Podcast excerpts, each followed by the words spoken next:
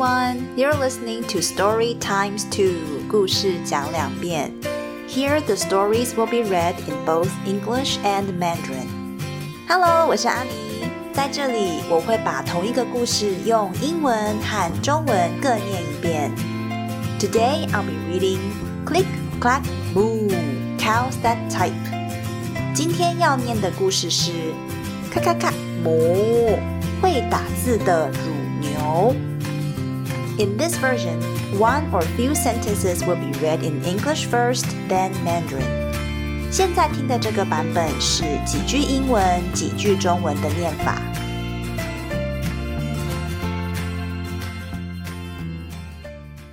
Click Clack Moo, Cows That Type by Doreen Cronin, illustrated by Betsy Lewin. Farmer Brown has a problem. His cows like to type. All day long he hears click, clack, moo, click, clack, moo, clickety clack, moo. At first, he couldn't believe his ears. Cows that type? Impossible! He went to his barn to see for himself. 咔咔咔哞，会打字的乳牛。作者 Doreen Cronin，绘图 Betsy Lewin。农夫布朗遇到了一个问题。他的乳牛竟然很喜欢打字，他整天都听到咔咔咔磨，咔咔咔磨，咔咔咔咔磨。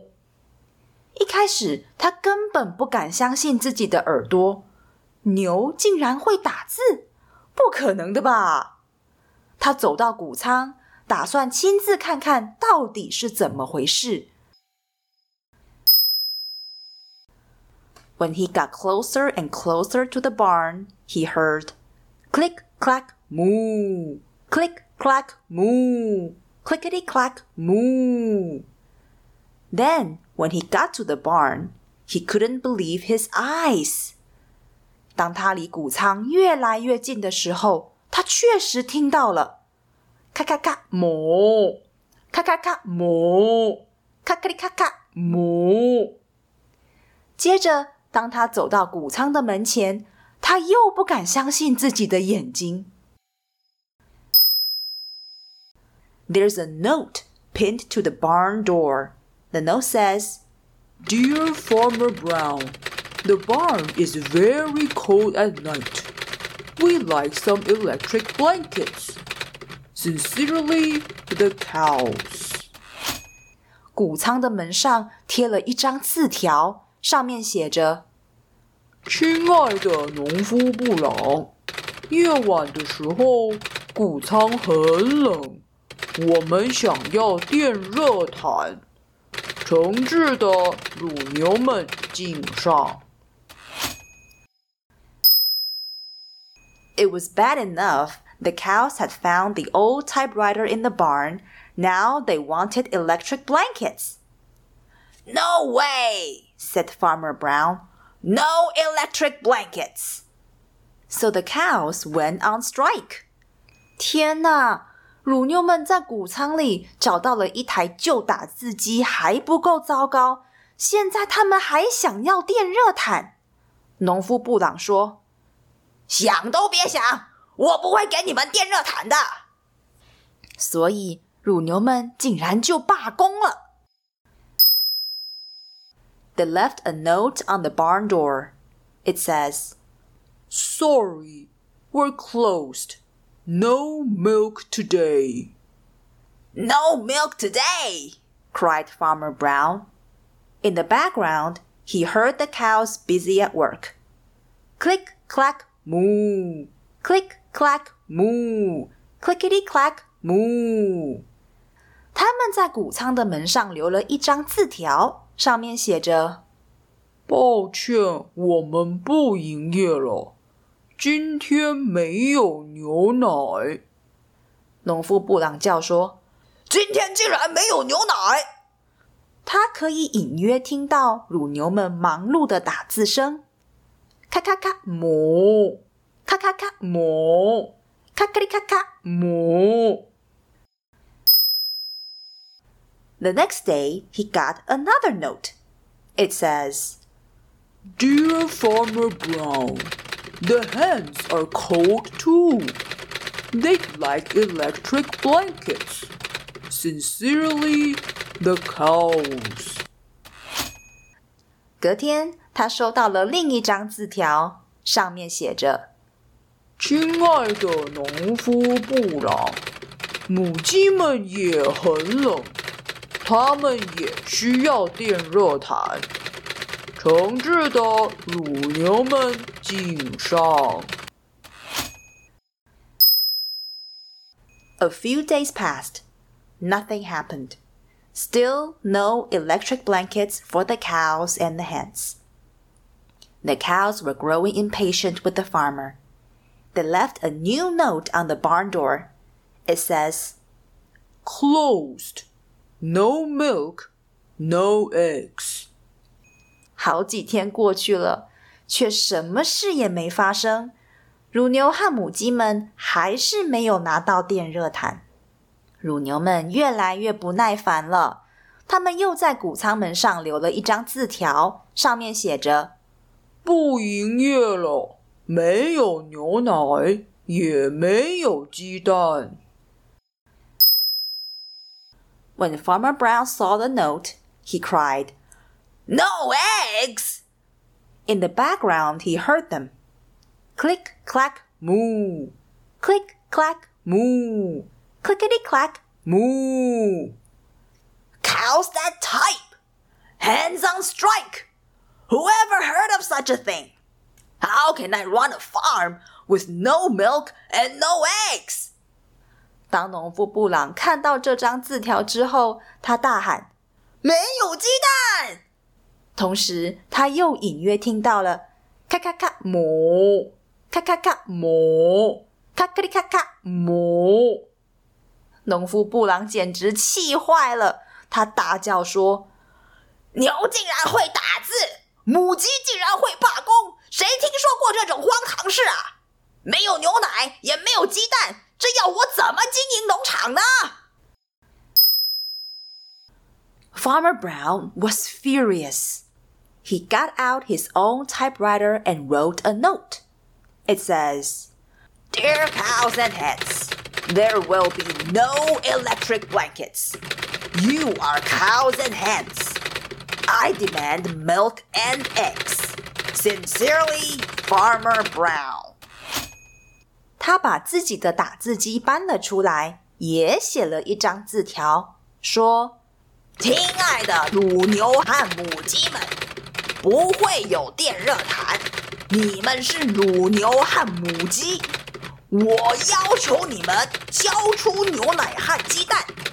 诚挚的农夫布朗敬上。Duck was a neutral party, so he brought the ultimatum to the cows. The cows held an emergency meeting. All the animals gathered around the barn to snoop but none of them could understand moo. 鸭子是中立的一方，它没有站在任何一边，所以鸭子帮忙把这张写着最后通牒的字条拿去给乳牛。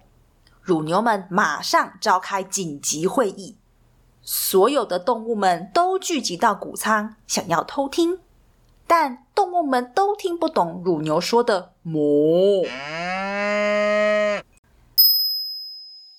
All night long, Farmer Brown waited for an answer. Duck knocked on the door early the next morning. He handed Farmer Brown a note. It says, Dear Farmer Brown, we will exchange our typewriter for electric blankets. 农夫布朗一整晚都在等乳牛的回答。隔天一大早，鸭子敲响了农夫布朗家的门，再给他一张字条，上面写着：“亲爱的农夫布朗，我们愿意拿打字机来交换电热毯。Leave them outside the barn door. and we will send the duck over with the typewriter. Sincerely, the cows.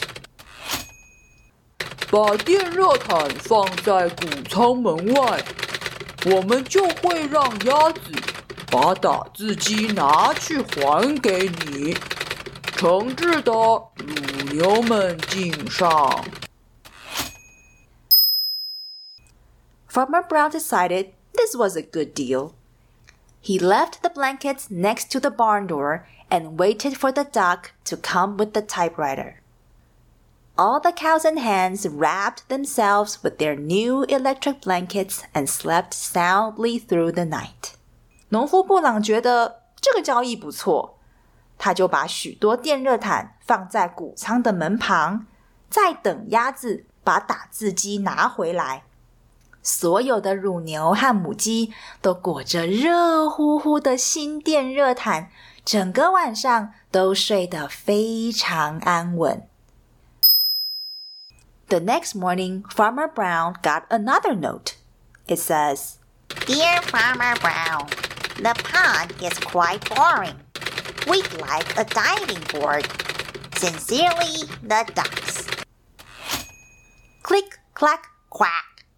Click clack quack, clickety clack quack。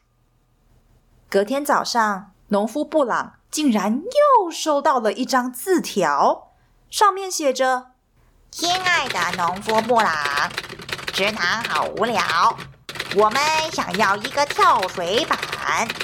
诚挚的鸭子敬上。”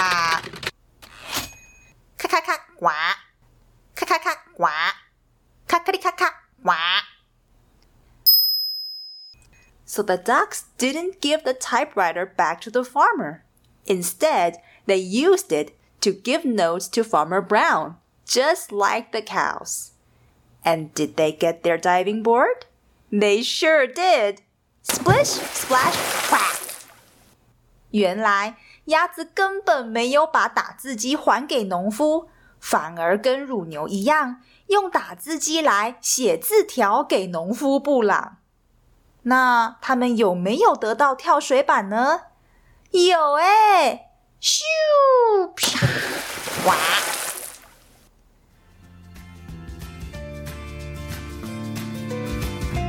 今天的故事就讲到这里。如果有任何想跟阿尼说的话，或是有想听的故事，请到“故事讲两遍”的脸书粉丝团留言。感谢收听。That's all for today. If you'd like to leave me a message, please visit our Facebook page, keywords StoryX2. Thanks for listening. Bye!